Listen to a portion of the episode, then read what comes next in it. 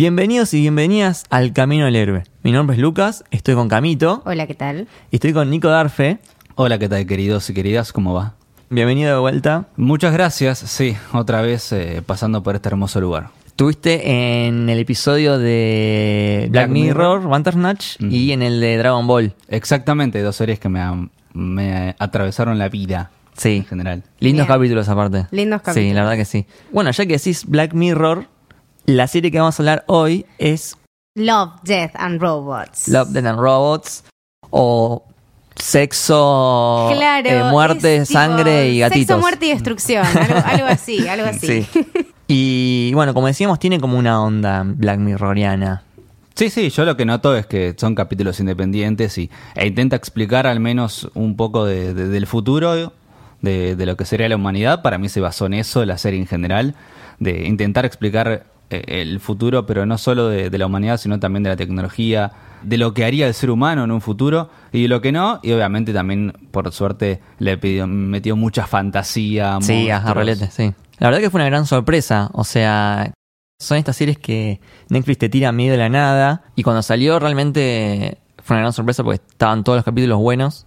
A mí me gustaron todos. Sí. Y me gustó los puntos de vista de sobre todo los que son de comedia, tipo los que son los tres robots o cuando el yogur dominó al mundo. Me parecen Sí. increíbles porque son cosas que realmente nunca las había visto como, como desde la curiosidad, ¿no? Por ejemplo, desde la curiosidad de los robots, siento que tiene un montón de, de ejes bastante, bastante increíbles y los dibujos me parecen zarpados, vemos animaciones de, de todo tipo, historias de todo tipo y es una serie que, que está buenísima porque no te consume mucho tiempo, va al punto y te, te tenés que dejar llevar. O sea, vos te podés esperar cualquier cosa. Claro, tenés un capítulos robot hasta un muy diferentes entre sí. Claro, entonces tenés que estar muy dispuesto a sentarte y como dejarte llevar. Me parece que es una serie exquisita para eso porque no es muy larga, es de animación, lo que te la hace ya de por sí como en un plus como más llevadero y que pasa por todos los rangos tanto de colores, de emociones, de temas. Me parece que junta todo lo que lo que está bien. Completamente de acuerdo. La, la duración está buenísima. Eh, hay algunos que duran 6 minutos. Sí. El, creo que lo más que duran es, no sé, 15 minutos máximo. Sí, hay uno que duraba tipo 17. Sí, por ahí. Eso es todo. Eh, pero la duración se hace muy, muy ágil. También las temáticas que toca, como que al ser cada uno diferente, no sabes lo que te esperás. Y también hay mucho para debatir, me parece. De crítica a la sociedad, de tecnología, como decía Sí, por Nico. supuesto. Para mí, el- la base, yo cada vez que pensaba esta serie, pensaba cuál es la base que, que tomaron los dos creadores, Fisher y Miller, de, de, de un poco qué poner como eje, porque no puede hacer cosas que sean de la nada, ¿no? Digo, no pueden ser capítulos que no tengan nada que ver uno con el otro. Si bien los unía la animación y los diferentes tipos de animaciones para los que nos gustan las series animadas, de acá pasaron desde el anime hasta los cartoons, digamos, tenías sí. toda esa gama de, de estilos de, de animación. Pero me parece que como base yo creo que tuvo, no solo para mí el futuro y la tecnología y demás, tuvo para mí como base una de las preguntas que siempre se hizo en las ciencias sociales, que es qué va a pasar después, ¿no? Y acá se animaron a vaticinar, por supuesto de una manera animada, varias respuestas. De hecho, hay un capítulo que tiene que ver con eh, esta famoso, eh, la famosa este tema que está muy de moda, que son los mundos paralelos, ¿no? Sí. Con Hitler y demás. O sea, se animaron a jugar directamente con, bueno, para mí en el futuro va a pasar esto. Eh, para mí, todo, todo, eh, después lo, analizaremos cada uno, todo tiene que ver con el hombre mismo, o hombre ya es muy antiguo, hoy se dice individuo, el individuo mismo destruyendo su propio planeta. Para mí, Sí. todo todas tienen algo de eso. De hecho, empieza con un capítulo parecido y termina con uno parecido. Sí. Eh, entonces, de ahí en más jugaron con que, bueno, que se destruya por medio ambiente, que se destruya por robots, por animales, por monstruos, lo que sea, pero todas tienen que ver con que el hombre mismo, el individuo mismo, se encargó de destruir el propio mundo, me parece. Que aparte no puede ser más claro, o sea, lo vemos todo el tiempo en, Sí. en- en todas nuestras acciones y en nuestro día cotidiano, o sea, es abril y hacen 80 grados cualquiera. Eh, creo que también deja algo mucho más importante que, que es eso, un llamado también a la conciencia. Está buenísimo. Pero bueno, no es para que lo vean les niñas, por supuesto. No, chicos. obvio, sí. Eso me llamó mucho la atención. Eh, Es porque muy uno asocia explícito. la animación, quizás eh, por prejuicio, es, ah, bueno, para niños. Pero esto, por favor, no se lo muestren a, los- Claro, a no, los no, niños esto- porque esto tenemos no. tetas, penes, sexo, Sangre. desmembramiento, sangre, todo tenés. Sí, sí, sí, tenemos una, una cierta variedad de, de fisonomías y de, de escenarios un poco, un poco polémicos, pero que invitan a eso. O sea, te, como te digo, al ser animación siento que da el lugar para hacer lo que quieras. Sí, eso, eso está buenísimo. Está buenísimo. Bueno, hablemos un poquito de las personas detrás de, de esta serie. Está producida, por un lado, David Fincher, Sí, sí, sí. un Capo de la vida. genio. Eh, lo tenemos ahí arriba, Fincher es uno de mis directores favoritos. Mira, sí. Bueno, trabajando es con que- Netflix ya, Sí. haciendo Mindhunter, ¿no? Mindhunter exacto, y House of 2017 Cards. y House of Cards también. Correcto. Y bueno, por si no lo conocen, hizo cosas como Seven, Fight Club. Película de pelea, sí, Sí, sí. peliculón. La tengo ahí en el Letterboxd como una de mis favoritas. Eh, cosa, la habitación del pánico. La atención del pánico, eh, Red Social, Zodiac. Zodiac, Tremenda peliculón, mal. The Girl with the Dragon Tattoo, Gone Girl, bueno, un montón. El curioso caso de Benjamin Button.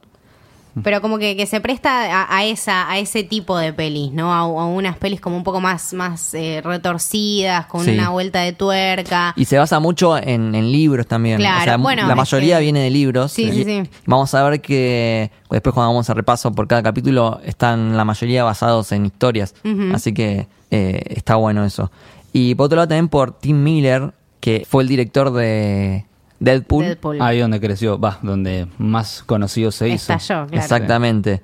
Igualmente venía mucho del, del arte de animación, estuvo eh, haciendo secuencias, eh, por ejemplo en Thor, En Scott Pilgrim, que En hizo Scott la, secuencia esa de la pelea ninja. Sí, también. buenísimo. Trabajó con Fincher en Sí, The Girl with the Dragon de- Tattoo. Que hizo los, los créditos, la animación de los sí, créditos. sí, sí, sí. Así que bueno, este chabón también es capo y estuvo también en dos juegos. Uno es el Mass Effect 2. Ya ahí ya te estoy tirando una recomendación. Eh, Tenemos un cosito. La recomendación. y eh, también estuvo en Star Wars The Old Republic. Siempre como eh, supervisor de efectos especiales, así que viene de ahí del tema de animación. Y fundó un estudio llamado Blur Studio, Ok. que eh, creo que hizo eh, cuatro de los eh, cortos de, de esta antología. Mirá vos. Así que, bueno, vienen por ahí la mano. De hecho, hay capítulos que tienen, dijiste Mass Effects, hay capítulos que tienen como esa especie de animación y ese, Sí. esa dirección de, de cámara de videojuego. Exactamente. El último, Yo- de hecho, también. Sí, Bueno, el, el último, primero, el primero también. también. Mm. Sí, que, que los conectamos también porque son muy similares. Lo primero que sentí cuando vi la ventaja de Sony era tipo que estaba en un videojuego. Sí, sí. exactamente, exactamente. Bueno, de hecho, e- ella participa con otro coso. Bueno, después vemos el final, pero eh, se pone como con un traje, ¿viste? Como estos juegos eh, titanes, más o menos. Sí, sí, sí, sí, exactamente. Sí. Este estudio Blur Studio hace secuencias para películas o trailers. Hizo el trailer de eh, el juego de Batman, eh, Arkham City, Arkham Knight. Eh, también estuvo en la película de South Park. Eh, No. Un montón de cosas. No, qué bueno. Bueno. en la, en la de los 90 no. La de Bigger, Longer and Uncut. Creo que sí, la de los 90, sí. La, la histórica donde por Sí, sí, primera vez en la historia Kenny se saca la capucha y le vemos la cara. Sí, sí, Creo es que esa. sí, sí, sí. Bueno, igual les parece ya empezar. Vamos haciendo el repaso. Me Obvio. parece. Sí, sí, sí, se presta. Importante, agarren lápiz y papel, pone pausa, anda a buscar lápiz y papel. Si estás en el trabajo, abrí el blog de notas. Y quiero que se vayan anotando todas las recomendaciones de libros, películas, series, videojuegos, lo que quieran. Que seguro algo, algo se llevan y, y les, les va a gustar. Así que bueno, empezamos ya full spoiler. Mm. Véanla primero antes de seguir porque... Son 10 minutos, chicos. vamos. Sí, eh, y aparte todos los capítulos tienen como plot twist, así que nada. Eh, vamos a seguir el orden oficial. Empezamos con Sony's Edge. la ventaja de Sony. Exacto. Eh, la historia es de Peter Hamilton. Está en un libro que se llama A Second Chance at Eden. El estudio, como dijimos antes, es Blur Studio, el de Tim Miller. Ujú. El director es Dave Wilson. Y bueno, es el primer corto en esta antología. ¿Qué les pareció a ustedes? me llamó mucho la atención como había dicho esta, o sea, fue la primera sensación que tuve cuando lo vi, estoy tipo en un videojuego, es como todo, toda una, una misión, ¿viste? Y me gusta mucho que tiene planos muy tarantinescos a veces, como de los pies. Me hizo acordar mucho Sí. a Kill Bill ella cuando está caminando. Como que también me, me- me remontó a esas cosas y es una recomendación. Y me gustó, me gustó el final, me gustó la historia, eh, me gustó que no fuese como muy convencional. eh, para abrirlo me parece que es un buen capítulo. Me parece una buena elección porque es de los que tienen amor, muerte Sí, y todo. y robots. Porque no, no todos tienen todo eso, Ajá, pero este tiene los tres, así que me parece una buena Un buen opción para, para abrir. Algunas cosas que, que fui anotando, por ejemplo, que todo esto se desarrolla en una iglesia. ¿No? Y, y es como medio irónico porque en este futuro distópico, la iglesia es como violencia, tecnología, muerte. Bastante. Bueno, la violencia, Sí. la iglesia es un poco Un violencia poquito, sí. muerte, así que También eh, el personaje. Disculpen, no- los nombres no me los sé de los personajes de los 18 capítulos. Sí, Así no, que es- bueno, vamos Acá es a. fácil porque es. Sony. Sí, bueno, Claro. Sony. Eh, no pelea por, por fama, por dinero, es como venganza. venganza Sí. por quienes le hicieron las cicatrices. Ujú. Me gustó el, el doble plot twist, ¿no? Que, que hay al final. Era como Mm. que me sorprendió. Dije, ah, bueno, y, y esto, bueno, ella encontró a alguien que le gusta. y- Tomá, y le el Wolverine. ahí un, un tridente en el medio de la cara y yo tipo, no. Pero después pasa esta cosa increíble que es tipo... Muy raro, es como que ella estaba, o sea, eh, La conciencia de ella, en realidad, estaba en la bestia. claro, exacto. O sea, es un torneo donde es como que las bestias son controladas por una persona. Sí, sí, sí, sí. Tenés- Normalmente- era Carnivore versus Turbo Raptor. Sí. Ah. Excelente pelea. Mal. Con esto de los videojuegos me hizo acordar medio al, al Mortal Kombat XL con las fatalities. Mm. Muy Mortal Kombat, eh, también los Ah. gráficos. Fue, fue Sí. eso, tipo, me sentí como, ah, estoy viendo una pelea de Alien versus Predator, pero en el Mortal Kombat XL. Me gustó Fantástico. mucho eso, mucho. Fantástico cuando eh, de repente libera los, los tentáculos. Es que eso... y- Eso es lo, lo principal Sí. que tiene ese Sí. personaje. Y ga- cuando le estaba matando, que nada, ya está, como que la abraza y le, le- le come el corazón, básicamente. Sí, o sea, yo me gustó porque era como que Sony esperaba, tanto con, eh, con la pelea de los monstruos de robots y con eh, cuando la, la- la matan a ella físicamente, como que esperó a, a un punto culmine eh, para, para revelar, ¿entendés? O sea, tanto en el monstruo que parecía que lo, lo estaban matando y que no, y con la otra que, bueno, ah, mira, te metí un tridente, pa. Me gustó, me gustó. Sí. Bueno, y al final la ventaja de Sony es que al estar la, conciencia en la bestia, cuando pelea, está peleando por su propia vida. Entonces, es como que de ahí saca la, la motivación. Sí, el miedo para mismo ganar es... siempre. El, el miedo como, como motor el miedo como ventaja. para ganar, exactamente, exactamente. A mí me hizo acordar mucho a la otra serie Netflix llamada Alter Carbon. No sé la vieron, donde. Ok, sí, recomendadísima también. No sé si la recomiendo tanto, pero. ¿No? Joe Kinnaman siempre hace todo bien, así que lo queremos mucho.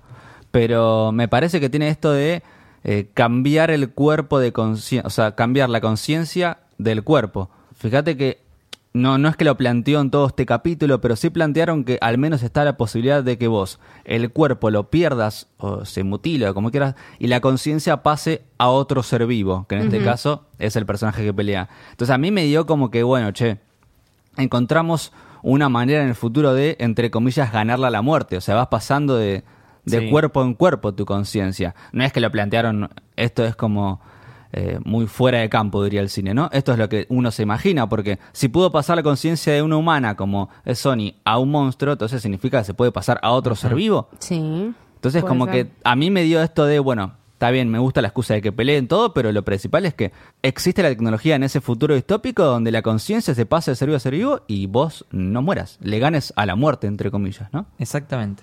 Mm, exactamente. me gustó eso.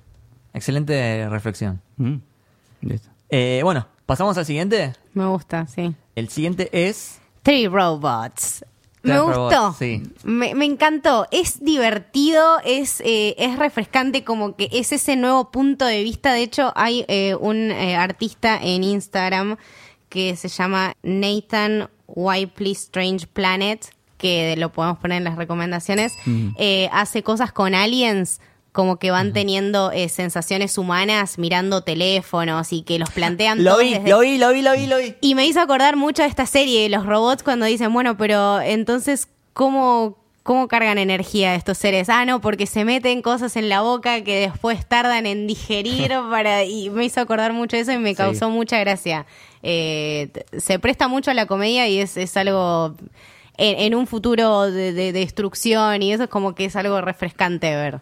Sí, aparte venías Es cortito. de otro que era como sangre, peleas y acá, comedia, totalmente diferente. Sí, sí, sí, sí, me gustó. La historia es de John Scalzi, que después lo vamos a repetir porque está en otro capítulo más. La pueden encontrar en la antología de Robots vs. Fairies. El estudio es Blow Studio y el director es Víctor Maldonado y Alfredo Torres, que también lo vamos a repetir más adelante. Todos estos, eh, estos antologías, la mayoría la pueden encontrar en internet online o a lo sumo en un en ebooks. Ah, mira. Pero eh, si les interesa algún capítulo específico y quieren leer esa historia o conocer más de ese autor, pueden buscarlo en internet, más que recomendado. Algunas cosas que anoté, el guiño que hacen al principio de Terminator, que creo el, el robot, eh, el más alto, pisa una calavera. Ah, Cuando- sí, sí, sí, sí. Está bien, no me acuerdo los nombres, lo vamos a decir. No. El alto, el naranjita y la pirámide. La sí, pirámide, la, la Dalek. le Que va, la. Dalek. Me encanta que vas sacando Sí. fotos, como turista es- japonés, ¿viste? Es irónica ella. Es- Sí, es sí, muy sí, irónica, sí, sí. Es que eh, creo que todo, todo el corto es así, porque tenés tipo la, la muerte rodeando, tipo la fatalidad, tenés onda el gimnasio del colegio cuando van que están tipo pibes muertos ahí. Sí, sí. Y ellos sacando fotos. Por eso, tipo, Sí. es es súper irónica y, y- y- y jode con la muerte todo el tiempo, me encanta. Eh, después estaba también lo que me pareció súper divertido, los gatos. Los gatos, sí. Se lo queda mirando y dice tipo, ¿qué es esto? Y se lo pone en el... Ah, cuando dice, ¡ay, lo activaste! Que empieza Sí. a ronronear. me Sí, ahí hacen una referencia a un juego de mesa que se llama eh, Exploding Kittens. Que Ok. acá medio que no, no llegó, pero Estados Unidos es un juego de mesa que la, la está rompiendo, que es con cartas y gatitos que explotan, qué sé yo, no sé. Wow. Pero es como, nada, es un juego de mesa Mirá vos, no sabía. que está de moda. Sí, Sí, sí, sí. Me, gusta que siempre en casi todas las historias, en general, los gatos son como algo importante. Sí. ¿Viste? No, no es inentendible. No sé por qué, capaz porque son misteriosos, porque nos gustan tanto, porque son tranquilos, no sabemos. Pero acá le dieron un pulgar Qué hermoso. muy gracioso sí, para sí, que sí. pueda abrir su propia comida. Sí. Un Real. pulgar, sí. Algo que no sé si, si es un guiño o no, pero el hecho de que sean tres robots me hace acordar mucho a las tres leyes de la robótica de Isaac Asimov. Ok. No sé si vieron es Yo Robot. Sí, sí, sí. Bicho Robot, sí, sí. La, están las tres leyes. Es como que me hace acordar un poquito de eso. Lo metemos en las recomendaciones. Mm. Igual sí, definitivamente. Eh, después tenían esto eh, que decían los de los baby monitors. Claro, la naranjita es un baby monitor Claro. evolucionado. Sí, decía tipo, sí, somos baby monitors, venimos de baby monitors. ¿Y por qué se extinguieron? Bueno, no, ¿por qué se extinguieron los bebés? No, no éramos muy Claro. buenos en nuestro trabajo. Me quedé pensando que es increíble esto. Buenísimo. Y el otro era una especie de Xbox. Evolucionada. exactamente. Como que cada uno tiene un pasado también. Sí, de, de- de hecho apareció en Xbox y dijo que era como su antepasado. Claro. Claro. Eso Sí. es lo que me gustó también, que usaron la... Creo que la primera vez que vi que usan la- esta generación como nostálgica. ¿No? Porque Claro. dice, che, esta Xbox no son de tus antepasados. Y la Xbox es de ahora, no Claro. es que es de los 80 como toda la nostalgia de hoy. Sí. Así que me gustó esa nostalgia y guiño ahora, este, este momento. Me encantó cuando se quedan viendo la pelota. ¿Qué hacían con esto? Nada, lo La rebotaban. rebotaban. A ver, dale. Y la agarra, la tira. Y, Claro. y el, y el naranjita es como. Sí. Pensé que iba a pasar algo más interesante con esto. ¿viste? No, no, muy bueno, muy bueno. Me Muy gustó. bueno. Ojo, igual, más allá de la comedia, te tira varias críticas, ¿no? Habla un poco de, de- de la fragilidad de la raza humana. Porque en un momento llegan a donde hay una bomba nuclear o algo así. Y la, la pirámide dice que no se necesitó un holocausto nuclear. Claro, dice, ah, bueno, y por esto se destruyeron. No, simplemente porque eran unos imbéciles. Que... Envenenaban el agua, eh, contaminaban el aire y bueno. Y sí, y pasó. Bien, pasamos al siguiente que es... Uh, The Witness. Me gustó mucho The Witness. Me lo esperé en un momento, el final. Dije tipo, ah, re que era ahora. Y, y era así, pero te atrapa. Y al no tener tanto diálogo, eso fue lo que me gustó. Es como, es todo medio raro y hay colores y texturas que son como muy flasheras y aparte no hay mucha información. Entonces como que vos te vas imaginando cosas y llegás al final y, y quizás sí era un poco No predecible. tiene mucho diálogo, es pero todo persecución. por eso, claro, o sea, vo- vos te vas creando tu propia historia constantemente, entonces eso me pareció que estaba buenísimo, que era distinto de las otras. Exactamente. Bueno, este capítulo no está basado en ninguna historia, sino que el mismo director, Alberto Mielgo, eh, fue el que guionó el capítulo y el estudio se llama Pinkman TV. Me hizo acordar un poquito a Spider-Man Into Spider-Verse. Este, Ok. Viste que cada tanto aparecían ono- onomatopeyas Sí, sí, sí, en, la pantalla.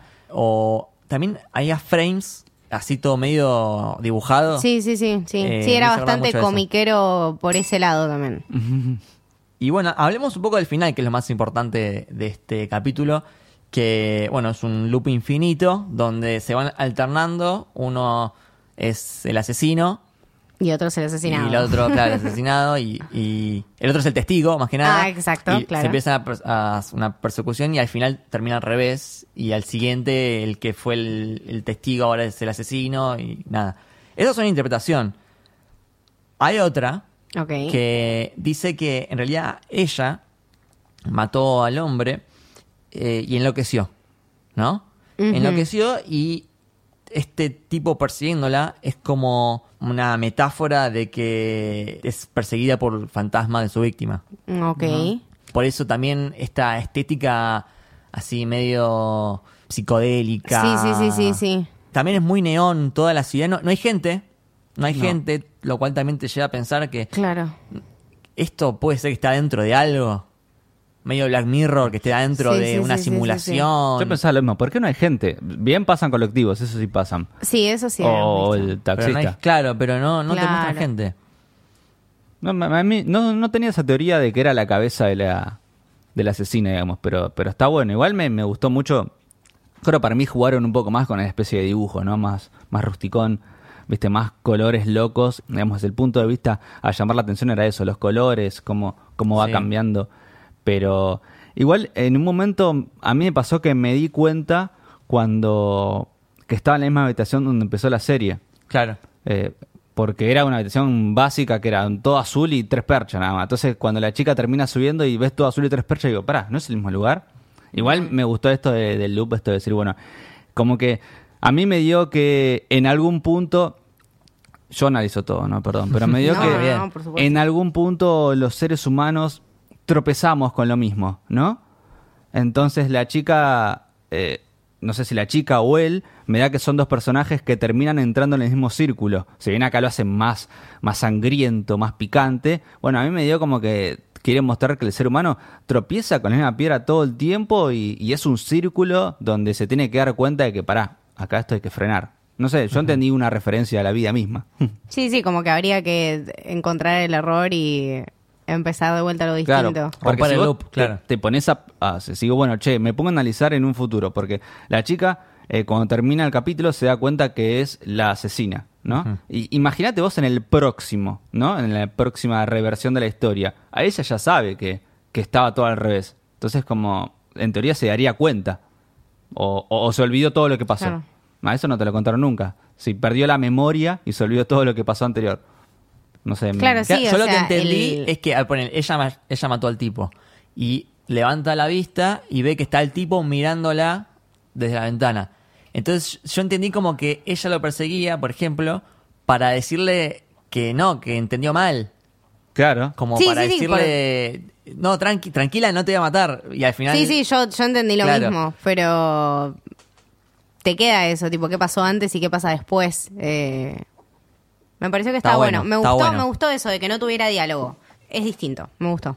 Sí, me encanta que se la jueguen con estos con estos episodios de esta forma. Lo que pasa es que es la única manera, me parece. Si vos no te la jugás con caras conocidas, digo, en este caso Miller Fincher, pero digo, esto, a mí siempre pienso que estas creatividades locas no funcionarían en otro lado. Digo, cualquier cadena de televisión que haga algo así sin un backup importante, sin una espalda Claro. importante, no, no se la van a jugar.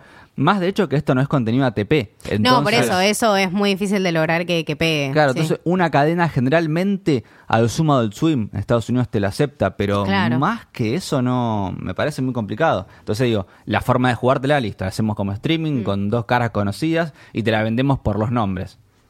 Digamos, para mí eso es lo bueno de esta serie, ¿no? Que digo, bueno, es un contenido que no vas a ver en todos lados. Sí, sí, no, aparte que se puso en una plataforma que es bastante accesible, como que Sí. la gente también ahora está muy pendiente de Netflix y de todo lo que sale. Sí. Eh, creo que era una, un buen momento para lanzar este tipo de cosas, probarlo y la verdad que creo que funcionó bastante Sí, bien. sí, tremendo. Para mí es una de mis series del año ya. Ah, mira, mira qué Sí. jugado. Me encanta la antología. Es distinta, claro. Me encanta la ciencia ficción. Me encanta la duración de estos capítulos. Sí. Yo que me quejo a veces de, de estas series que tienen 50 minutos de capítulo, es como, oh, qué paja. Excepto Game of Thrones, la aceptamos. Excepto Game Claro. of Thrones, Claro. eh, eh, me da medio paja ya cuando vienen con una hora, una hora de episodio ya. oh. Estamos viejos. Y el Arrowverse que te queda 22 capítulos de Ay, no. 45 Claro, minutos. eso es un ¿Sabes lo que me de cuesta puta. ponerme al día? Y acá tenés historias de 6 minutos, por ejemplo, Claro. que está buenísimo. Sí, para mí tiene mucho de... Dijo, che, esto a mí me da que es una temática libro, ¿no? Cortos así. Sí, sí, sí, Sí, sí, como sí. un libro de cuentos. Sí, Ajá. sí. El siguiente es. Ah, el siguiente es Suits. Me gusta, me gusta. Eh, es más simplón. eh, sí, sí, puede ser. Pero me gustaron los dibujitos, eh, me gustó la idea, como que todo divertido, estuvo bueno, me gustó, Sí. fue interesante. La historia es de Steven Lewis. Lo pueden encontrar en las antologías SNAFU, se llaman S-N-A-F-U, que es una antología de antologías, más, o- más o Ok. menos. Porque son como libros de antologías que a la vez es una colección completa. Wow. Eh, el director es Frank Balson y el estudio, de nuevo, es Blur Studio, eh, del Sony's Edge. Y sí, la animación es increíble. Es como una combinación de 3D. Yo un momento dijo, esto es 3D, pero por Es- momentos decía esto 2D. Es algo raro, me sentí raro. como cuando entré en Spider-Verse, porque dije tipo, uy, ¿qué estoy viendo? Entré en la sala equivocada, entré, no, no tengo los anteojos, sí, sí, me gustó. También los cuadros por segundo, ¿viste? está sí, sí, reducido. sí, sí. Eh, pero me gustan este, este tipo de distintas animaciones. Yo que quizás soy más de, o sea, sí vi eh, en su momento los dibujitos y veo las pelis y todo, pero no sabía que, que se podía extender la animación por tantas versiones y, y tantas caras. Y me encanta, me encanta mal. Este me gustó mucho por eso, por la animación más que nada. Aparte, mechas versus bichos. Por eso. Listo, ya está. Me hizo acordar mucho a Pacific Rim. Ah, Sí, sí, sí. Mecha versus Sí, bichos. Sí, sí, sí, eh, gigantes, pero ahí tenés. Del Pacific toro. Rim. También a los videojuegos estos que son como Tower Defense, ¿no? Que te vienen la- las oleadas de bichos Ah, ok, y vos tenés sí, que sí, aguantarla. sí, sí, sí. Eh, hay varios capítulos que me parecieron así. Este, el de, el de los vampiros de Drácula, el, de, el de los rusos. Uh, está Eh, bueno. Hay varios que son como muchos bichos contra, contra gente. Sí. Sí, está bueno. Me, me- me gustó, aparte, yo voy a confesar que lloré. Ah, Ah, wow. sí, yo soy muy de llorar en todo, ¿eh? Lloro Ok, películas. sí, Somos, same, somos, same. somos tres. Mal, mal, Estamos mal. acá, estamos en No esa, vengan al bien. cine conmigo porque tuve Vamos dos- a ver Endgame. No, no, Uh, no vengan al cine conmigo. Eh, pero me gustó que acá se la jugaron más. Fue el primer capítulo sentimental en algún punto, ¿no? Porque te muere, digamos, un personaje que realmente te cae bien. No Sí. protagonista, por supuesto. Sí. Che, eh, a mí me pareció que el protagonista, que es el chabón, era igual al eh, de Stranger Things. Sí. Era igual al Sheriff. sheriff, boludo. Sí. Mal. Yo no hizo la voz, yo busqué a ver si ha hecho la No, voz. se pero- ha hecho la voz. Es, es muy parecido, tenés razón. Sí, igual. Me pareció genial, igual. Me pareció. Igual es el típico de, bueno, este equipo, no esta pareja que son eh, un equipo que son los que salvan a, a todo, toda la humanidad, o al menos están luchando por la humanidad.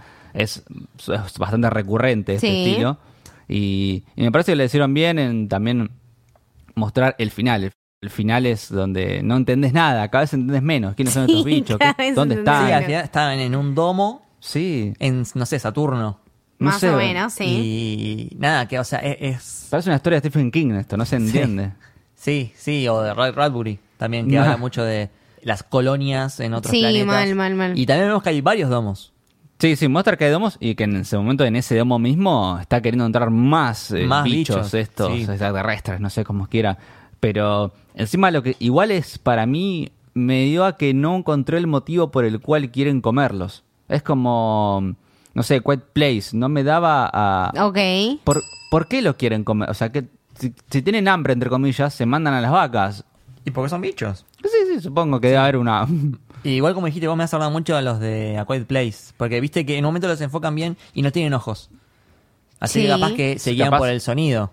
Puede ser. Ah, mal. Sí, Eh. sí, o con el sí, sonido, el olor, capaz. Claro, no sabemos. sí, sí, sí, sí. Pero sí que son un montón que los quieren devorar Sí. y entrando en una especie de portal, no sé cómo es. Sí. Que- que Muy- pasan. Muy, videojuego. Muy videojuego. Es que tienen Que- todos. Esto que te vienen las sordas y al final te viene el, el, El boss, el sí. boss, el jefe final que lo tenemos acá como el bicho grande. El bicho grande. La abeja madre. Claro. Me encanta, me encanta. Y también me encanta este esta suerte de espantapájaros que al principio el chabón dice que se tiene que deshacer de eso, pero no puede, no me acuerdo por qué, no lo puede mover. Y al final ese espantapájaros es lo que le termina salvando la vida a él.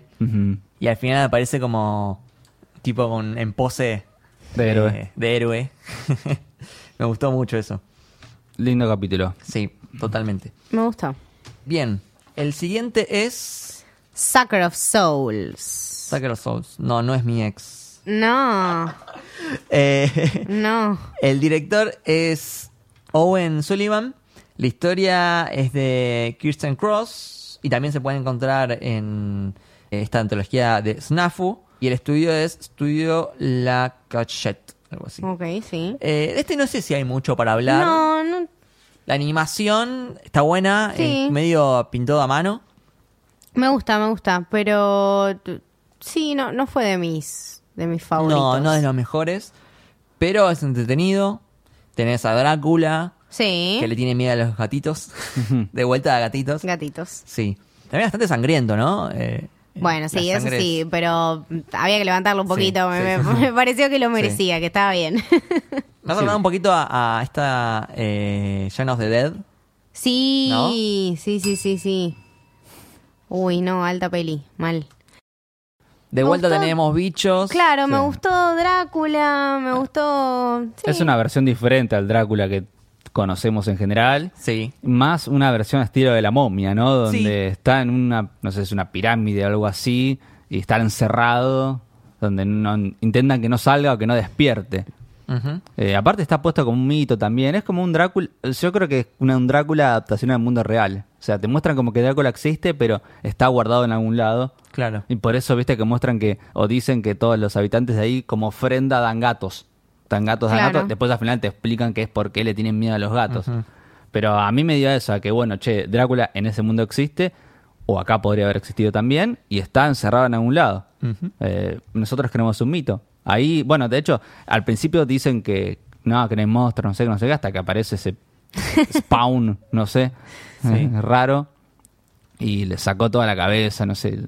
Eso estuvo bueno. Lo, lo sangriento creo que fue lo que más me llamó la atención. Sí, sí, sí, eso Pero me gustó. no más que eso, ¿verdad? Fue una excavación que estaban haciendo como cualquiera y apareció un coso raro. Y es otro de los capítulos que hay varios que terminan con un primer plano de un, de un bicho, un monstruo que se acerca a la cámara. Hay varios que Ah, terminan de mal, esa forma. Sí. Ujú. Si no sabemos cómo termina la historia, Claro, sí, y va, para te mí da se a murieron entender- todos. sí, porque te da- estaba lleno de, de vampiros. de murciélagos Claro. grandes, no Sí. sé. Murciélagos grandes. Sí, no me da. Bueno, pasamos al siguiente que es. Uh, when the yogurt took over. ¡Ja! Este me encanta. Me encantó. encanta, sí. Me encantó porque se, se podría hacer, o sea, de- no sé, es raro. Me, Nah, Lo irónico fue que sea un yogur. La Claro, idea está. claro. Exacto, sí, sí, sí, me, me, me gustó eso, cómo la humanidad se rindió literal ante un yogur. Sí. Me gustó la gente leyendo las noticias, tipo, todos, bueno. Me pareció re real todo. Sí, sí, O sea, no, aparte por eso, me, me llamó poderosamente la atención por eso, era tipo, ah, wow, ok, esto está pasando, tipo, when the yogurt took over. Eh, bueno, el director es Víctor Maldonado y Alfredo Torres, que lo habíamos mencionado antes. La historia es de John Scalzi, que también lo hemos mencionado antes. Eh, se puede encontrar en su colección, su antología, se llama Miniaturas. The Very Short Fiction of John Scalzi. El estudio es Blau Studio y un dato es que eh, está hay un narrador, ¿viste? Que va narrando Sí. la historia. Sí. Eh, se llama Maurice eh, Lamarche y estuvo en Inspector Gadget, eh, Los Cazafantasmas. Es Cerebro, de Pinky ¡Ah, Cerebro. no me Mm. jodas! Sí. Muy bueno. Estuvo en Futurama, en Rick and Morty. Es, Mirá. es capo. Zarpado. Me Sí. gusta, me gusta. Igual, ¿viste lo- los la animación de este capítulo? Sí. Eh, me hizo acordar mucho a mm, las publicidades de Mamá Luchetti. Ah, puede ¿No? ser. Sí, Lo- sí, sí, sí, lo- los personas, Las personitas sí. estas. Sí, sí, sí, tienen como esa Sí. estética. Para lo que no sabe, para lo que no es de Argentina, es nada, es una marca que son fideos. Sí, es tipo Pastas, pastas. en sí, que tienen una, una- unas propagandas, después búsquenlas en YouTube, que son muy, muy graciosas. Y que Eh, son ese, ese tipo de, de animaciones de dibujitos. eh, son como medio. No sé, son raros, me gustan. Buen de fideos to cover, podría llamarse este. Mal. No, es- este me gustó, me pareció Sí. gracioso, me pareció que estaba bueno que sea cortito. Es el más corto. Sí. Sí. Eh, qué sé yo, me hizo reír. Me pareció bastante Sí. simpático. Ojo que te da una buena crítica de la sociedad. También, sí, ¿no? Porque para mí es una gran analogía a la tecnología que mm, nos ayuda, nos hace la vida más fácil, pero si de repente el día de mañana llega a desaparecer, si no tenemos más acceso a la tecnología, volvemos a la de piedra, Caos, caos, claro. muerte, olvídate. O sea, habla un poco de lo dependiente que somos, que este, este yogur como que nos solucionó la vida. Sí, se, después se fue, y se después se tomó fue la mierda y, nosotros quedamos ahí en el todos acá. caos. Claro. Sí, sí, aparte eh, me parece la crítica también es a, a cómo nosotros nos comportamos, o al menos si algo que nosotros no confiamos hoy en esta vida es a ningún político de ningún país del Oh, mundo. sí. Entonces el yogur la tenía clara y dijo, yo te doy este manual para que solucionen las cosas.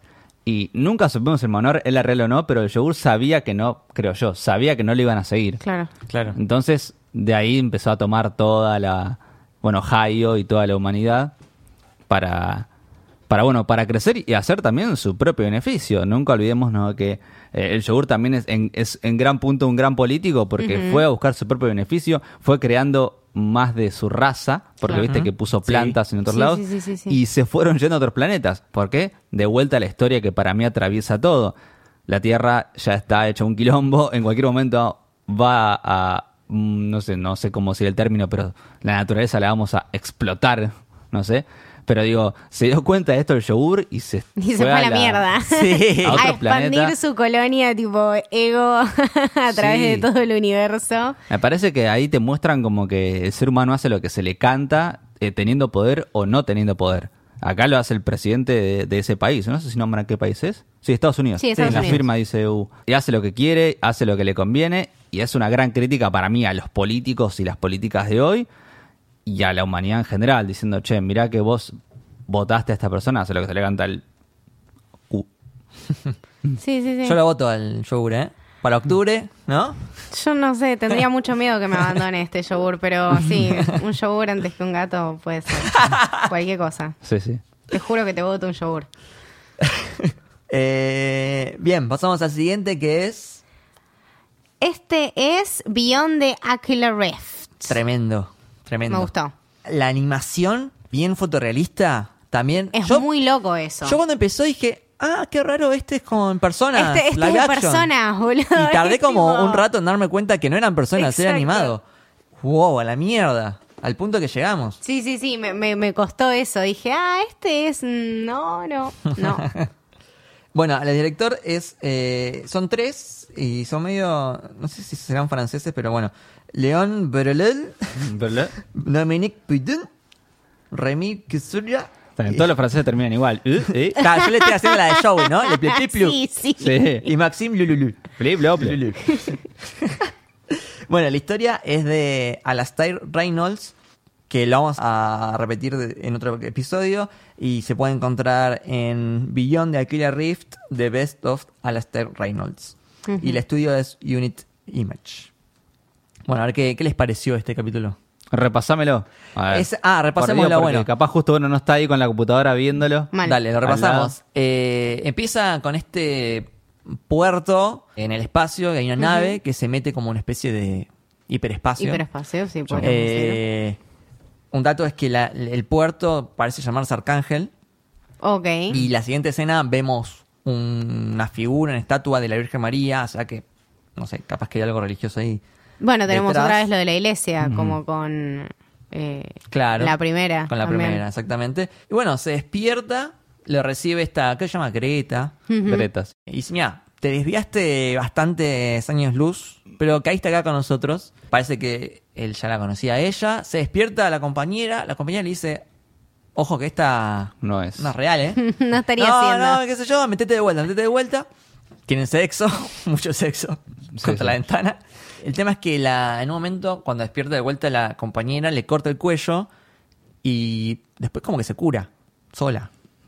Pasa. Claro, Pasa. y ya el chabón empieza a sospechar. Y le dice, ¿qué está pasando acá?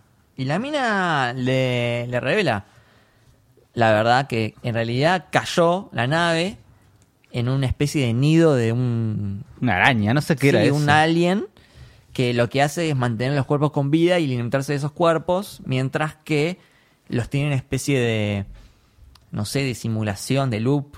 Sí, pues se puede como meter en Eh, sus mentes. Claro. Les- Como para que se sientan cómodos. Demuestran que es con una especie de planeta o algo raro donde caen y, y, no sé, se, se comen a... Pues no sé si se comen, porque después cuando el tipo se despierta Hay en varios ese más, planeta... ¿no? Claro, hay varios más. Y aparte él se despierta entre- vivo, ¿no? Digamos, pero como demacrado, como si hubieran pasado años. Claro. Entonces, no sé si lo come, porque si no... O le saca sangre, no sé. Algo, algo, claro, es como una especie de parásito. Claro, eso, como que un parásito que de a poquito lo va, lo va consumiendo. Eh, e imagino que es un poco así, que todas las. Porque después se ven cuerpos. También, de hecho, estaban los dos compañeros. Medio como las arañas que van guardando los, Puede ser. las víctimas. Ah, mira, no lo noté. Igual tiene como una especie de arañesca este Sí, sí, bicho muy, raro. muy, muy bueno como está, Está hecho. buenísimo. Otro capítulo que termina con un bicho hacia la cámara. Sí, sí, y aparte son capítulos donde ahí no tienen final. O sea, Claro. Está bien, el tipo al parecer no tiene solución, puede estar en un planeta donde todo es así. Entonces no, no sabemos cómo puede seguir. Pero sí es interesante donde es una especie de casi una muerte lenta, no sé. Sí. Porque después de eso, ¿qué le va a venir al tipo? Pero, por ejemplo, ella, estoy pensando, ¿no? Eh, el, el alien este les dará este sueño para el bien de él, o sea, para que al menos mientras ella le chupa la sangre la pase bien. Y eh, no sé en qué, pero me- yo siempre me acuerdo de ver en varias películas cuando dicen de... Creo que fue en Game of Thrones, cuando Missandei le dice a, a Baratheon, que le dice, nunca mataste un cordero, bueno, al cordero no lo puedes asustar porque después la, se, la carne se, Mm. Se, pone dura. Se sí. Claro, y no puedes comerla, o, sea, o tiene gusta peor. Entonces le dice a, a Stannis Baratheon, entonces yo estoy haciendo esto con el hijo de Robert Claro. para sacar la sangre. Recuerdan que Missandei tiene sexo con él y ahí es donde le saca la sangre para que, en teoría, embrujar y matar a Joffrey y los demás. Bueno, supongo que será un poco eso. Se me viene a la cabeza esa parte donde, bueno, lo Sí, hay que disponer a la persona Claro, y... claro. Lo mimás que la pase bien en su inconsciente, mientras yo soy un parásito, le voy chupando lo que sea, sangre, no sé, lo carne, lo que sea, pero lo vas mimando, cosa de que no se ponga dura la carne, no sé. No Claro. sé. Esa buena también. Es Sí, buena. sí, sí. Así. Es que igual sí. Bueno, al menos tiene sexo. Entre ellos, sí. Sí, mucho ahí. Eh, Bien, pasamos al siguiente. Good Hunting. Es el que es un mundo medio steampunk. En realidad empieza así como medio mágico, Sí. medio chino, donde está este tipo que mata a, a este espíritu, un mito chino, Mm. del, del zorro de nueve colas, muy conocido. Sí, sí, sí, sí, sí. Eh, el Pokémon Ninetales es un zorro La- de nueve colas. ah. El- el- el- la criatura, el espíritu se llama Huli Shing. Nada, mata a, a este espíritu que se supone que hechiza a los hombres y tenían una hija y la hija se encuentra con el hijo del- Claro. de este tipo y como que le tiene piedad y no la mata. Y después pasa el tiempo, el mundo se pone muy steampunk, así de, Sí. de- de la la nada. nada, sí, sí. Creo que es tipo Hong Kong. Y nada, y hay máquinas y este pibe como que, em- Como que ya la- aprende mucho de, cómo hacer hace un conejo de robot. Mm. Y nada, esta chica, el mundo, al perder la magia y pasar a ser todo tecnología, como que también pierde los poderes y está como sin poder cazar. De hecho, bueno, se mete ahí con un... Creo que el gobernador era. Mal importante parecía así. Sí, un gordo pervertido que la tiene ahí como, como su prostituta y le, de hecho le, le amputa los miembros Mm, para Tremendo, sí. eh, ponerle el cuerpo robot porque él se excitaba con los cuerpos robots. Sí, sí, sí. Con la, se excitaba con la tecnología. Claro. Claro. claro, Entonces le puso un cuerpo. sí. Eso ahí ya me hizo acordar cuando ella se levanta y tiene el cuerpo todo robótico y la cara normal. Ah, ahí a Alita. Sí, ahí está. sí, sí, sí. que tiene su podcast, así que lo pueden escuchar. Eh, y al final, bueno, él, usando sus conocimientos, la ayuda a ella lo convierte de vuelta en un zorro robótico Hmm. y que al final lo termina usando para, para el bien, ¿no? Para limpiar la Para ciudad limpiar, de, sí. de- de estos pervertidos, de la gente mala. Me gustó. Me, me hizo acordar también a Alita y el tema este de las leyendas y de cómo pudieron eh, unir eso con todo, bueno, un futuro medio apocalíptico. Me, me pareció bastante, bastante interesante. Puede decir, porque no, no dije antes, el director es Oliver Thomas, la historia de Ken Liu, lo pueden encontrar en The Paper Manchery and Other Stories, el estudio es Red Dog Culture House, y mm, no sé, pero la animación es muy de Avatar. Sí. La, la serie, Sí. ¿no? En Red Avatar. Es, de- aparte de la cara del personaje, es como de los personajes sí, de Avatar. Sí, sí, igual, idéntico. Entonces, está bueno, a mí me, me gustó bastante. Me gustó esta parte, esta idea de que, bueno, nuevamente el mito es realidad, ¿no? Como con Drácula. Exactamente. Este mito. Y aparte hizo que eh, todos estos mitos que yo no estoy tan interesado en la cultura china o japonesa, pero ellos tienen una historia muy rica previo a la Revolución Francesa, si se quiere, donde vinieron las máquinas a vapor y demás. Y mucho de eso se ha extinguido. Acá al menos no llegó tanto, pero Claro. imagino que allá, no sé hasta qué siglo, optaron por no usar armas de fuego, por ejemplo. Mm. Eh, la espada es algo mítico. Y acá este cuento histórico, este mito, este mito como también de la cultura oriental se fue desvaneciendo, eh, dejó de existir. Eh, de hecho, te lo muestra en primera persona porque ella pierde los poderes. Eh, ya, no- Sí. no- con, viste que dice con los gases y todo el quilombo que hay Sí. de- de- del vapor que lanza, no puede transformarse y ser ella misma. Entonces, como que se va desapareciendo también. Hasta que, bueno, como decíamos, eh, como siempre, igual, siempre en casi todos eh, tienen una especie de amor o algo. Pero bueno, él como que se lleva bien, es como la amiga, no Sí. sé cómo quieras llamarlo. Y la termina ayudando en transformarse y sí, sí, en una especie de heroína ahora, ¿no? Porque Claro. Fue la, la que le hicieron el mal, Sí. como el primer capítulo, ¿no? La que Sí. hicieron el mal, pasó. Eh, habla mucho de balance este, este episodio. Eh, de hecho, el padre de él tiene un medallón de Xinjiang. Claro. Entonces, habla- al menos yo interpreto eh, este balance entre magia y tecnología, que para muchos es medio como lo mismo, ¿no? Claro. Porque lo que antes era magia, en realidad ahora es tecnología. También este espíritu, que se supone que es un espíritu maligno, al final termina siendo algo bueno. Porque te pones en ese lugar, o sea, te lo muestran como en primera persona, mirá que yo no soy tan mala, o no sabemos, Claro. al menos ese personaje. Claro, exactamente. Eh, bien, pasamos al siguiente. El siguiente es The Jump. The Dump. Dirigido por Javier Recio García. La historia es de Joe Lance. Eh, se puede encontrar en A Little Green Book of Monster Stories. El estudio es Ivan and Baker. Bueno, este es más, más simplón. Sí. Termina todo en que, bueno, existe este perro, no sé cómo ya esta criatura hecha de basura Esta cosa hecha de basura. que vive en el, en el, en el dump. Tampo ese, ese. Basurero, no sé cómo Claro. Sí, un basurero. Que es amigo de, este Ugly Dave, creo que se llama.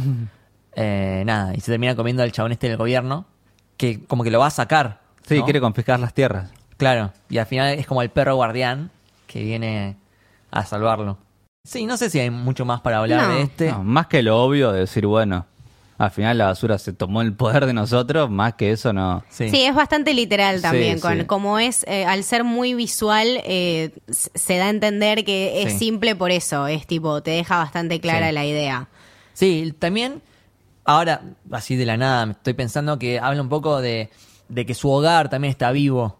Este concepto de, de las casas vivas, de, de que los lugares también tienen su propio, Sí. los lugares, las ciudades tienen como su propio espíritu y este, esta criatura que creo que eh, se comía al amigo de él y también había un perrito, siguen viviendo, te muestran como que siguen ahí De alguna de manera, él sí. y, y como que el lugar mismo tiene vida y va absorbiendo a, a las cosas que pasan Sí, es por como él. más energía que, que, sí, que tanta presencia, digamos. Claro.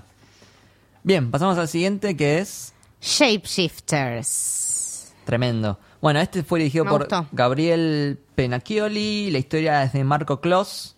Eh, se puede encontrar en On the Use of Shapeshifters in Warfare. El estudio de vuelta es Blur Studio. La animación es muy parecida al de la primera, ¿no? Claro, sí, sí, sí, sí. Y nada, es- videojuego. Eh, sí. Y es re videojuego este. Es re videojuego, sí. Es es una combinación de un drama de guerra con hombres lobo. Ujú. Es- Sí. este, este me gustó. Por eso, y también mucho por lo musical y por lo bien que está acompañado, como los colores también son bastante increíbles. Eh, me gustó mucho que sea muy, muy visual. Me gusta esto de los hombres lobos que ya- como que ya están incorporados en el mundo este. En este mundo existen los hombres lobos y nada, están, Y están van ahí. a la guerra. Pero también hay una especie ya de una discriminación.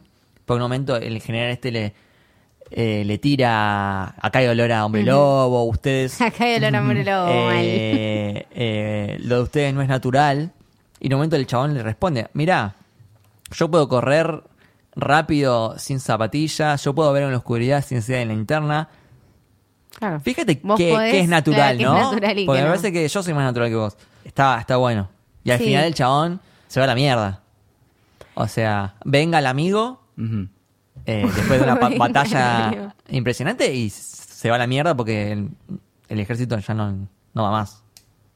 Y es que no, el Y no era- ejército ya. Lo que pasa que mm, a mí lo, lo bueno de lo que me gustó, porque yo a veces soy medio reticente con esas historias de hombre lobo, digo, me da mucha fantasía y te tiene que gustar, es un género muy particular la fantasía.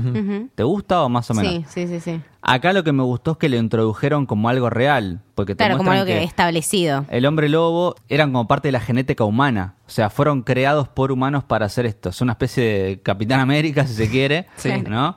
Eh, y, y se usaron justamente, como siempre creemos, para fines militares, ¿no? Todos estos inventos Sí. de la radio que se empezó con fines militares hasta todo lo demás, empezó ahí. Y me parece que tiene como esta disparidad de, bueno, mira, esto es la evolución del humano real, porque Sí. sos un humano y se, se genera Muy una de X-Men también, ¿no? Sí. Que Claro. tipo, ellos son superiores, pero los humanos lo No discriminan. Sí, son por- como, serían claro. como una especie de mutantes en realidad. no termina aceptando esta nueva generación de humanos. No sé si nada porque nosotros como seres humanos somos muy cuadrados y no- o, o no que o también eh, está bueno. A mí siempre me hizo acordar a Carr, que es un autor que habla de tecnología y sociales hoy, Claro. que habla de que al hombre, al individuo, no le gusta saber eh, que la tecnología lo está dominando. ¿Entendés? Claro. Entonces, por más de que pase o no, a vos no te gusta saberlo. Y a mí me parece que en el inconsciente de estas personas, como que bueno, se dan cuenta que evidentemente el futuro es esto. Son tipos que pueden caminar más rápido, correr más rápido, Sí, oler ver todo. en la oscuridad, sí, sí. ver en la sí. oscuridad. Entonces me parece que también el ser humano ahí es reticente y bueno, no los quiero aceptar tanto. Para que sos, sos un fenómeno. Sí, también está el tema de que uno no quiere aceptar algo que sea mejor, ¿no? Claro. De- eh, también está eso, el sentirse reemplazado y el sentir que se vienen cosas Sí, el miedo, mejores. sí. Mm. Entonces creo que también tiene que ver con eso, como el, el- el miedo que, bueno, se relacionaría con, con la primera, con la ventaja de Sony, todo este Sí, tema de, también. de, de la amenaza de uno. Me, me pareció bastante interesante Sí, por Y fíjense lado. como en el, el final del capítulo, eh, el tipo toma lesión de irse porque dice, bueno, yo ya no puedo más, o sea, esta sociedad me está matando. Claro. No, no, elige no crecer más adentro y se va a donde se quiera ir, pero evidentemente no encaja y no hicieron que encaje. Claro. Sí, también es eso, ¿no? A dónde te lleva un poco el tema de no saber dónde encajar. Eso también medio peligroso. Sí, sí, él tenía como su amigo que era como está ahí y lo perdió. y después no lo tiene más y ya no tiene nada más. Claro. Entonces, sí, sí, me gustó, me pareció súper interesante. Bien, el siguiente, El siguiente es Helping Hand. dirigido por Hon Sheo. La historia es de eh, Claudine Griggs y el estudio es Axis Studio. Este está muy bueno. No sé si hay mucho para analizarlo. Eso te iba a decir.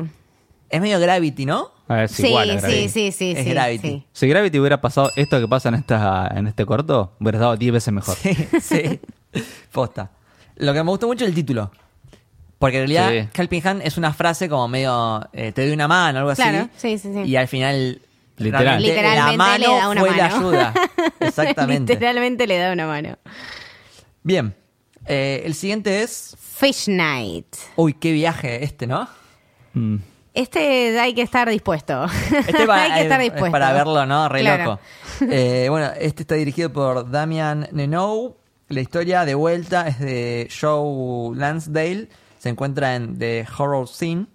Está online. El estudio es Plattich Image Studio.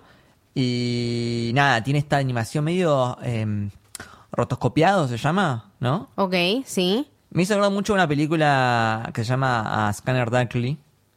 Que está Kenu Reeves Robert Nice. Downey Jr., Eh. eh, Woody Harrelson, Winona Ryder, No, alto cast. Steve Soderbergh y George Clooney. No.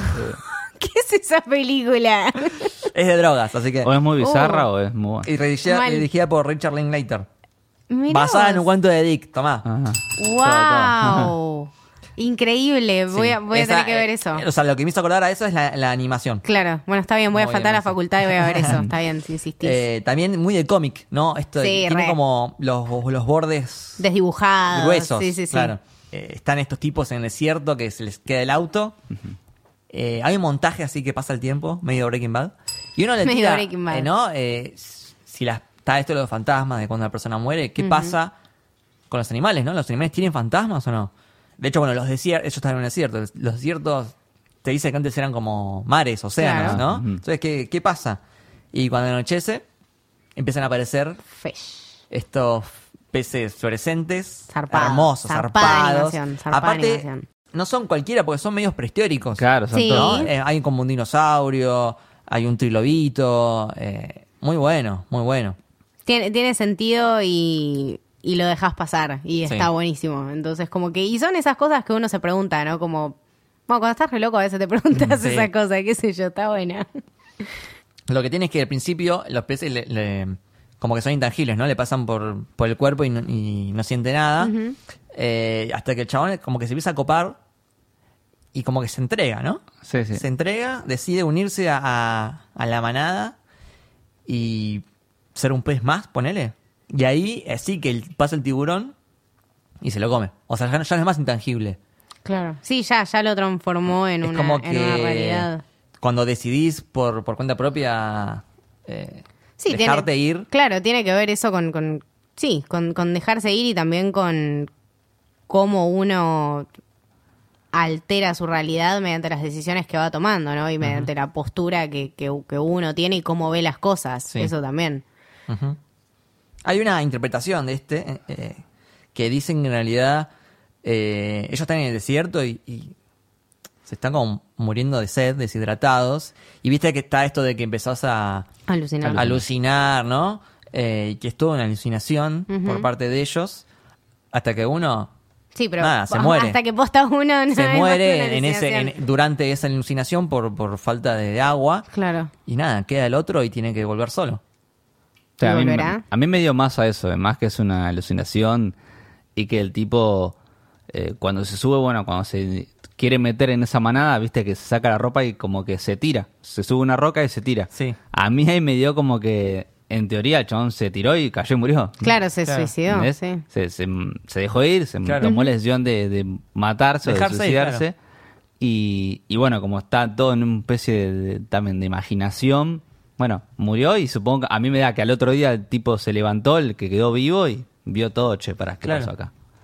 Mm, A mí me dio eso. Pero sí, todo, tenía mucho juego de colores este capítulo, era, era Es más hermoso, hermoso. Sí, claro, era- sí, se, se dejaba, o sea, te dejaba llevar por otra... Sí, para mí estaba hecho para verlo en 3D, Claro. este capítulo. Sí, sí, tremendo. Sí, eso hubiera sido una buena innovación para Netflix, ¿no? Hacer Sí. un capítulo, meter uno para no hacer una serie completa en 3D, metes un capítulo en 3D. Esa es buena, sí. Patente Pasa que no todos tienen televisores 3D. No, no, no, ya sé, por eso digo, es un capítulo. Quien pueda hacerlo, quien no. Claro. Eh, de hecho, también tenés los anteojos. Sí, No sí, sí, es Sí. Es como adaptable, decir, sí. porque si te obliga a mirar toda una serie en 3D, no, la te, no, te la va a mirar nadie. Digo, en cambio, che, metimos un capítulo. ¿Tenés la No, aparte que sea Bueno. cortito también está bueno. Sí, sí, sí. Bueno, patente pendiente. Bien. El siguiente es. Lucky 13, que casualmente también es el episodio Es 13. el episodio número 13 y dura 13, 13 minutos. minutos. Exacto. Increíble, increíble. Me gusta, me gusta. Está dirigido por Jerome Chen. La historia es de Marco Kloss, de vuelta. Eh, es el que había hecho el de.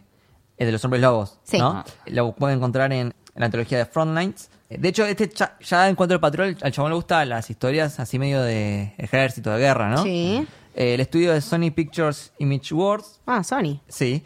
Y eh, lo que me gustó mucho, que yo le veía cara conocida, la actriz. Sí, es conocida. Samira Willey, Ujú. que es Claro. Moira de, de Handmaid's Tale. Sí, sí, sí, sí, sí. La amo. Desde Sí. Orange is the New Black. Ah, la, esa también. La amo. Posta la amo.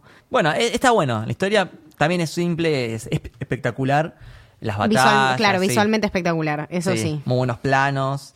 eh, muy divertida esta, esta, esta nave que eh, es 13 02 313, todo suma 13, empieza con 13, termina con... Bueno, es como que, bueno, es la, Sí, sí, la es la nave de, la, de la mala suerte. exacto. Pero cuando la empieza a usar ella, es todo lo contrario, le empieza a salir todo bien, ¿no? Es como que esto de que la nave elige a, a la piloto. A, a la piloto, Como la exacto. varita de Harry Como la Potter. varita de Harry Potter. Y sí. sería algo así. ¿Cómo te Sí. llevaste con el número 13 siempre? Mala suerte, buena suerte, ni lo junaste. Eh, mira, este podcast empezó el 13 de agosto. No me jodas la cara. que, eh, y nos está yendo bastante bien. Mirá así vos. que Así que para mí es buena Mira, un, un Sí. número de la suerte. Sí. También, por ejemplo, los gatos negros.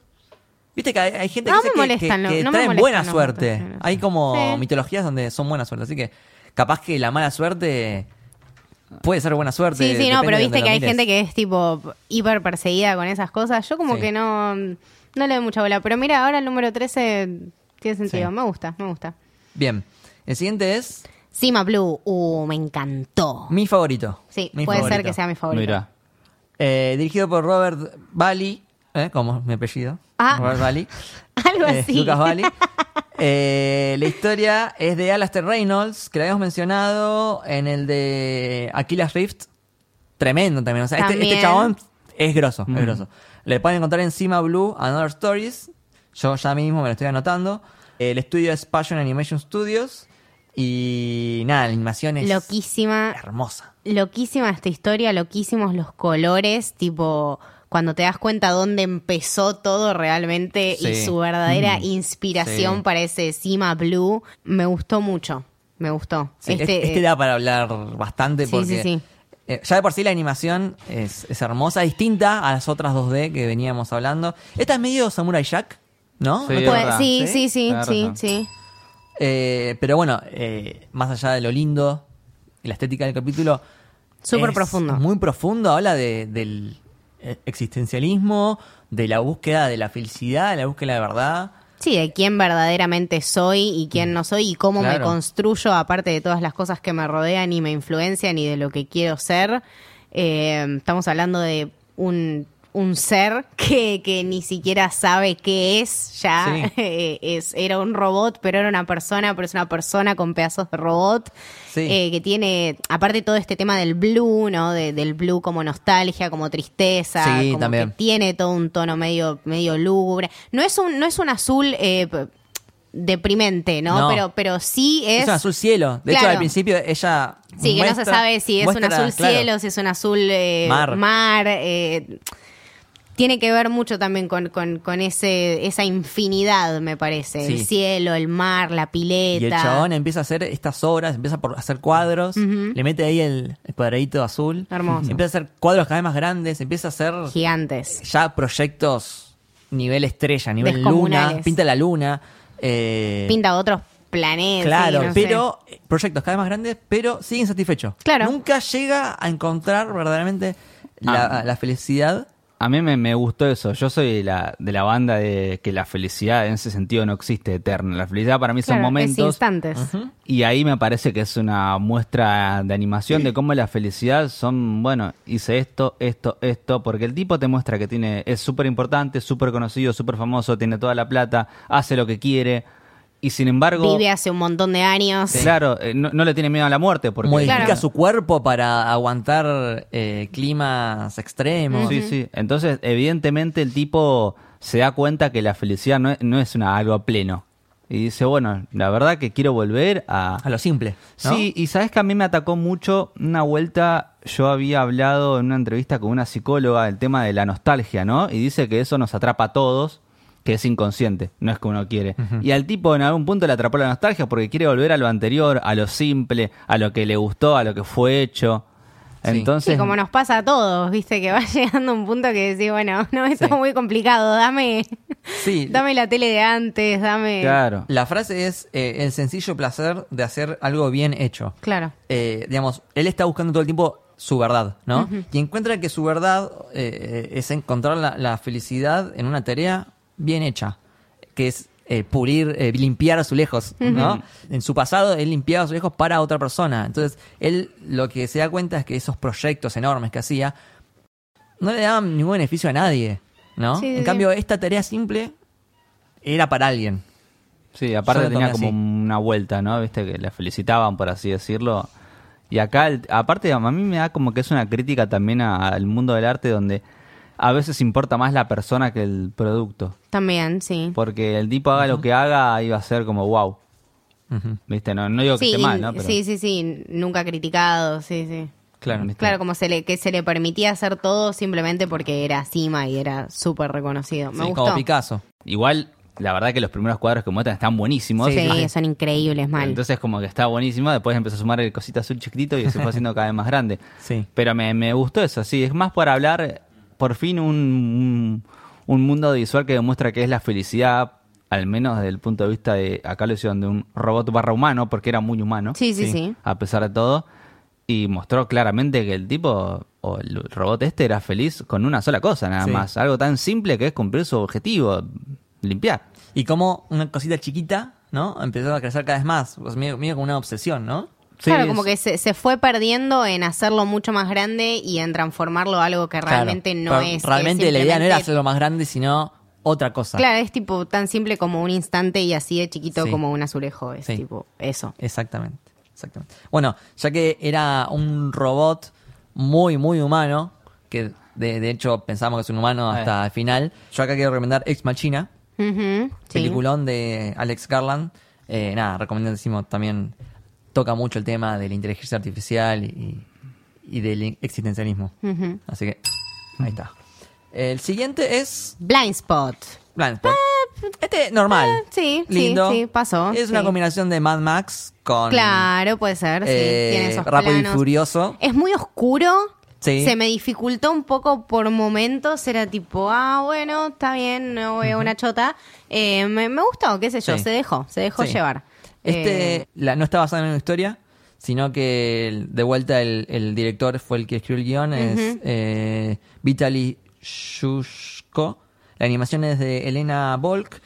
Eh, y nada, eh, creo que es, es lindo visualmente. sí. eh, divertido, explosiones, autos. y te deja eso. contento en el final. Que El final es lindo porque al final no murió nadie. Claro. Es lindo eso. Está bueno, está Sí. bueno. O sea, venimos del existencialismo a tipo disfrutar. Explosiones, sí. Sí, seis minutos de explosiones. Me encanta. El siguiente es. Ice Age. Bien, este el director es Tim Miller. Claro. El productor de, de esta antología. La historia es de Michael Swanwick. Se puede encontrar el- en Tales of All Earth. El estudio es Digic Pictures, Blur Studio y Atomic Fiction. Lo que me gusta mucho es la, es la, la actriz. Sí. Es Ramona, es Ramona es de Ramona y, Scott Pilgrim. y después lo tenemos a Foreman. Sí. Eh, es eh, Mary Elizabeth Winstead, que es Ramona, y Topper Grace, que también es eh, Eddie Brock en Spider-Man 3. Sí, sí, sí. sí. Sí, yo- El olvidable. El olvidable Venom, Sí. qué vergüenza. Bueno, por suerte. No, este me gustó, era Sí, divertido, era lindo. Eh, veías una sociedad adentro, una civilización adentro de una heladera que va, bueno, pasando por distintos momentos. Sí, medieval, revolución industrial, holocausto. de la revolución industrial era Sí. increíble. Sí. Eh, lo que sí, me hizo acordar mucho un capítulo de Simpson. El que Lisa tiene. Ah, el diente. Sí. El diente en un coso sí, sí, y, sí, y hay una sociedad dentro. Muy bueno, sí, sí, mal. Uy, alto capítulo. Sí. También hay uno, hay uno de Rick and Morty, ¿no? Que hay como Sí, eh, mundos- universos dentro de universos. Ese. Sí, sí, que la- el tema de la batería es. Es Claro. la- de la batería. Sí, también. Sí, está bueno, me parece un reflejo de lo que la sociedad misma, ¿no? De que como Claro. que quieres, che, mirá, nosotros estamos haciendo este camino. Claro, Nada es, más, es no, como que no. estás viendo a la sociedad en tercera Como- persona, claro. pero es lo que va a pasar. Como si hubiera un domo ahí y que están dominando ellos, bueno, esto es lo que nos va a pasar a nosotros. No más Claro. que eso. Sí, es. Sí, no es una, no, no tiene ninguna reflexión, simplemente.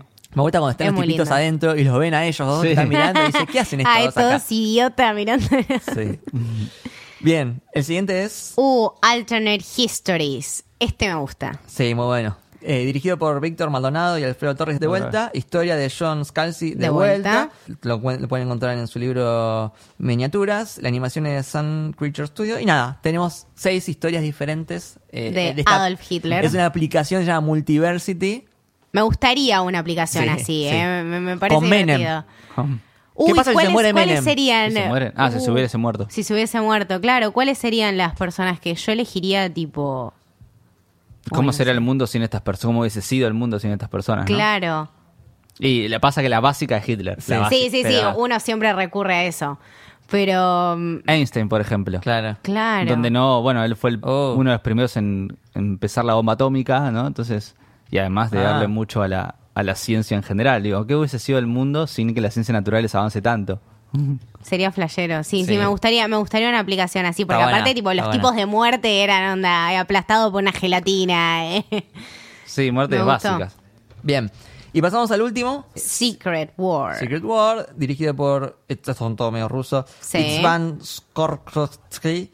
La historia es de David Amendola. Se puede encontrar eh, de vuelta en esta antología de Senafu. El estudio es Digic Pictures. Un dato es que el actor de Nikolai, eh, Stefan Kapik, es el que hace la voz de Colossus Ok. en Deadpool. Ah, mira. Así que se ve que ya lo conocía Ah, a. Tim Miller. Claro, claro, claro. que nada. Nice. El CGI es increíble. También la historia es bastante simple, de vuelta es gente contra bichos. Claro.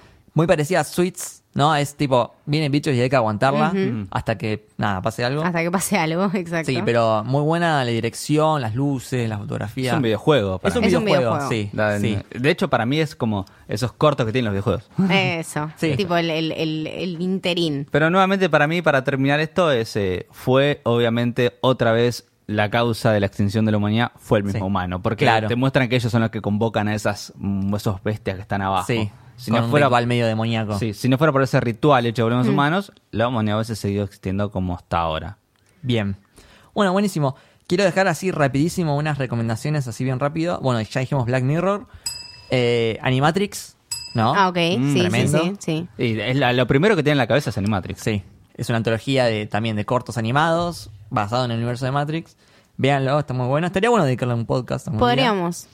Eh, después libros, quiero que, quiero que los oyentes lean. Quiero recomendar eh, Stories of Your Life and Others de Ted Chiang. Esta, esta antología incluye el cuento en el que se basó la película Rival, Ok. que Ah, se mira. llama Story of Your Life. Es increíble este libro. Siempre lo recomiendo porque todas las historias te ponen en la cabeza.